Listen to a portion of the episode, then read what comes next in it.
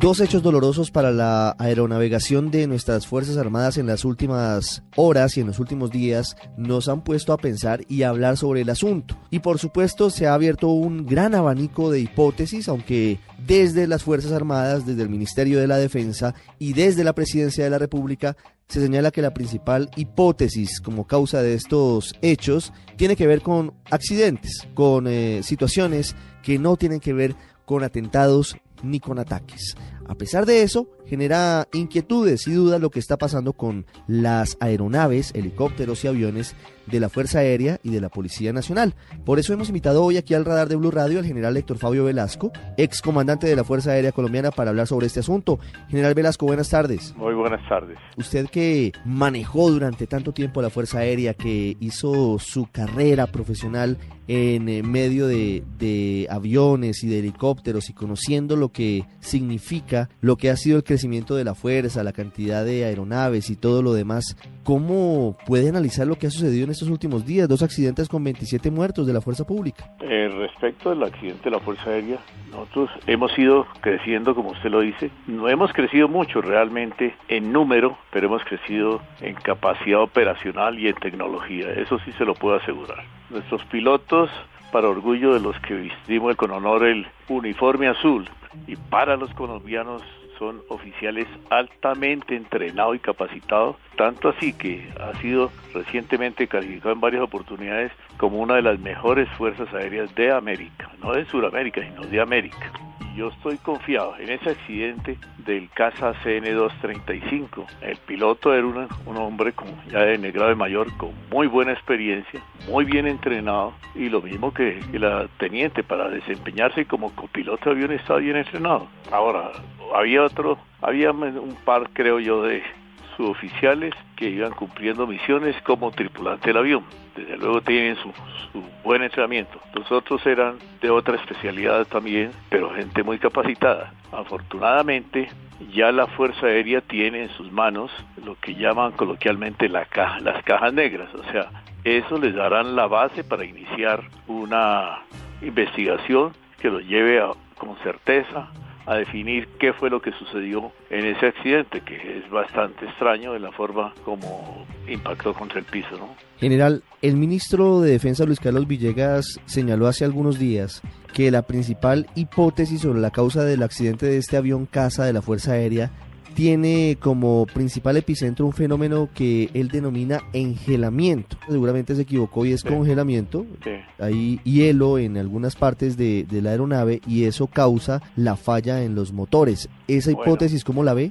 Bueno, mire, a veces sucede que uno volando, estos aviones traen unos sistemas para mantener con determinadas temperaturas tanto partes estructurales del avión como partes de entrada del aire a las turbinas de los aviones.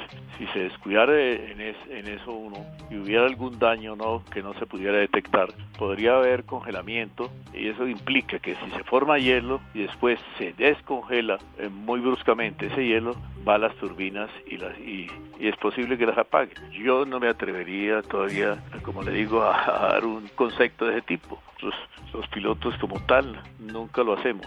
En primer lugar, por consideración a las víctimas y, a sus familias. Pero eso pudo haber sucedido. Eventualmente existe esa posibilidad de que por alguna circunstancia se haya presentado ese fenómeno, la presencia de hielo que impedía, la, impedía el funcionamiento del motor de la aeronave? Sí, puede, es, posible que haya sucedido, pero como le digo, yo no te conozco información al respecto que me permita aseverar eso. Yo no lo haría. Mm, sí, y hay otro punto, y es que se habla ahora de la posibilidad de que se haya modificado el objetivo y la misión principal de este avión casa, que es eh, en principio, según tenemos entendido, una aeronave de transporte y pasó supuestamente a ser utilizada para labores tácticas, para labores ofensivas. No, pues quiero decirle esto, el avión CN-235 de fabricación Casa Española es un avión de transporte aéreo militar y táctico o sea que no se le ha cambiado la misión. Es un avión capacitado para operaciones inclusive de transporte aéreo de combate, que es diferente, mucho más sofisticado. Ahora sí, que era usado como una plataforma de inteligencia, eso no le afecta en nada su, su operación, su misión como, como avión, ¿no? Es decir, que eso no sería ninguna causa eventual de, del accidente. De ninguna clase, no hay relación alguna.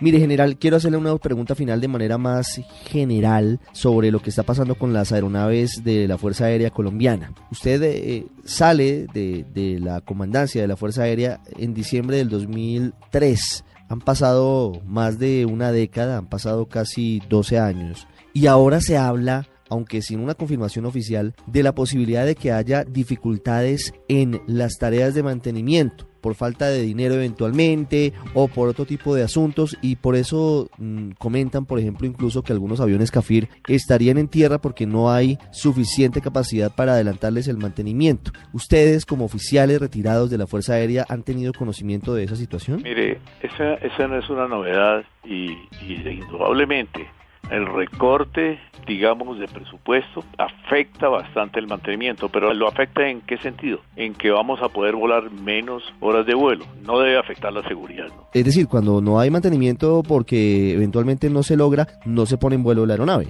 Nosotros tenemos una disciplina en eso muy estricta y la cumplimos. No debe afectarse la seguridad. Claro, eso, o con eso quiero decir que si un avión se le cumple un, tiempo para hacerle un servicio, pues por falta de presupuesto no vamos a seguir volando en servicio. Se paraliza sencillamente y volará otro que tenga el tiempo o volamos menos horas. General Héctor Fabio Velasco, muchas gracias por habernos atendido hoy en el radar de Blue Radio, muy amable. Con mucho gusto, buena tarde.